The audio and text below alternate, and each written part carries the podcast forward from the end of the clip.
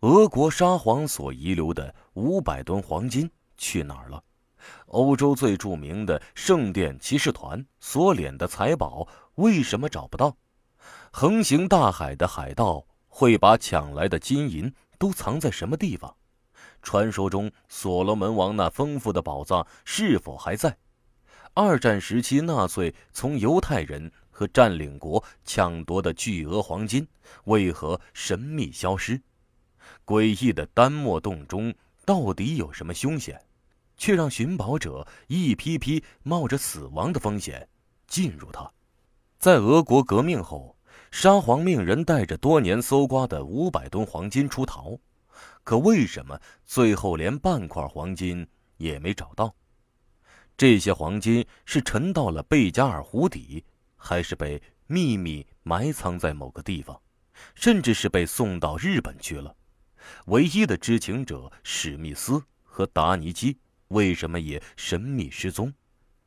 一九一九年十一月十三日，俄国十月革命刚刚胜利，末代沙皇尼古拉二世早在一年前就被布尔什维克。在叶卡捷琳堡的地下室中枪决了，但他生前已经安排好了一件事，命令沙俄海军上将阿里克塞·瓦西里维奇·哥萨克率领一支秘密部队，护送有二十八节车厢的装甲防弹列车，从鄂姆斯克沿铁路向中国东北边境飞驰而去。戒备森严的火车上装着非常重要的东西。但既不是人，也不是资料，而是黄金，整整五百吨黄金。末代沙皇尼古拉二世在位的二十几年，从民间搜刮了不少民脂民膏，最方便携带的就是黄金了。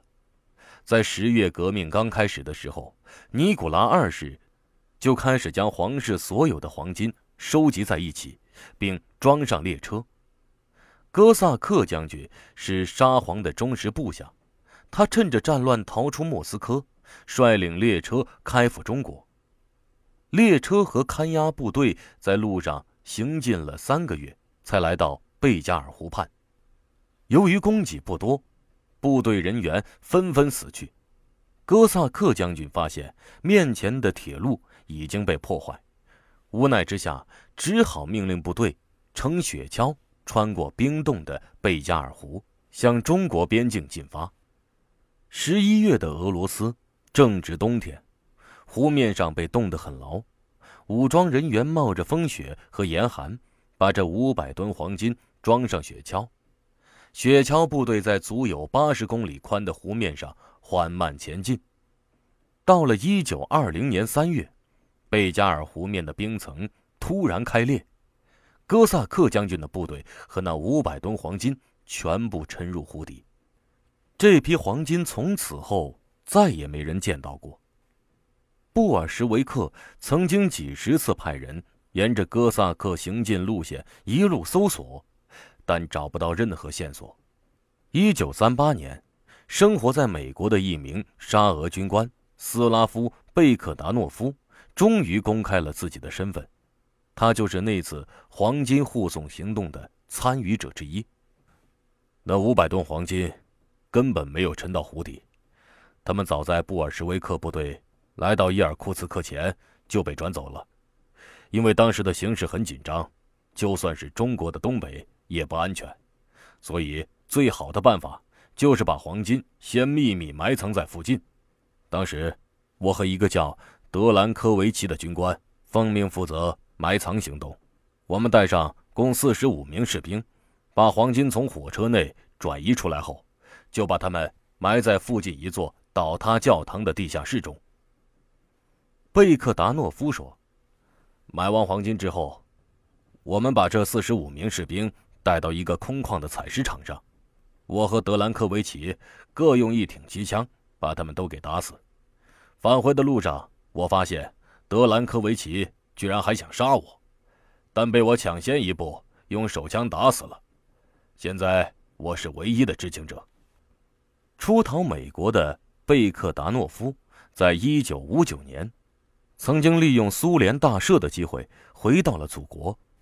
还在马格尼托格尔斯克遇到在美国加州认识的一位美国工程师。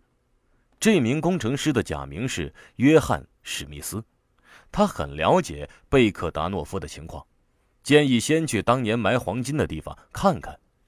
于是他们在一个叫达尼基的姑娘的陪伴下，三人在距西伯利亚铁路三公里处的那座废弃教堂地下室中找到了完好的黄金。他们只取走了一小部分黄金，在他们驾驶吉普车想穿过格鲁吉亚边境时。突然被当地驻军疯狂扫射，贝克达诺夫被当场打死。史密斯和达尼基扔掉汽车和黄金，逃出苏联。从那以后，再也没有人见到过史密斯和达尼基。有关黄金埋藏地点的信息又中断了。沙皇的五百吨黄金似乎已经成了传说，甚至有人开始怀疑到底有没有这回事。一九九四年。俄罗斯发表了一份公开文件，称，1920年，被布尔什维克处决的俄军统帅高尔察克将军，曾经将22箱金条送到日本。由于没有确凿的证据，俄罗斯无法把这件事提高到外交层面。但俄罗斯媒体报道称，东京方面已经承认苏联将价值27亿美元的黄金存放在日本。但日本政府拒绝就这个问题发表任何评论。俄罗斯人为什么要把这么多黄金送到日本呢？原来，末代沙皇尼古拉二世和当时的俄军统帅高尔察克将军，为了购买先进武器打败敌人，他们从1914年就开始向外国预支了至少500吨黄金的货款，其中给日本的黄金。就值二十几亿美元，但不久之后，俄罗斯爆发内战，尼古拉二世还没来得及收到日本人出售给他的武器，就被革命者推翻杀死了。俄方既没有得到武器，也没有收到日本人退回的黄金。这批黄金是高尔察克将军在一九二零年亲自押送到日本的。俄罗斯观察家希罗特金在他出版过的四本书中说。这批黄金原本要用来购买武器，但高尔察克将军却没有得到一支枪。据希罗特金的估计，到现在这些黄金连本带利至少值八百多亿美元。他还说，这批黄金现在还存在日本三菱银行的地下金库里。难道这才是事件真相？沙皇的那五百吨黄金并没有沉到湖底？而是拱手送给了日本人。狡猾的日本人，如果真有五百吨黄金，为什么在二战中没有取出来购买战备物资呢？所以很多人对此持怀疑态度。到底这些黄金在哪里？恐怕只有天知道了。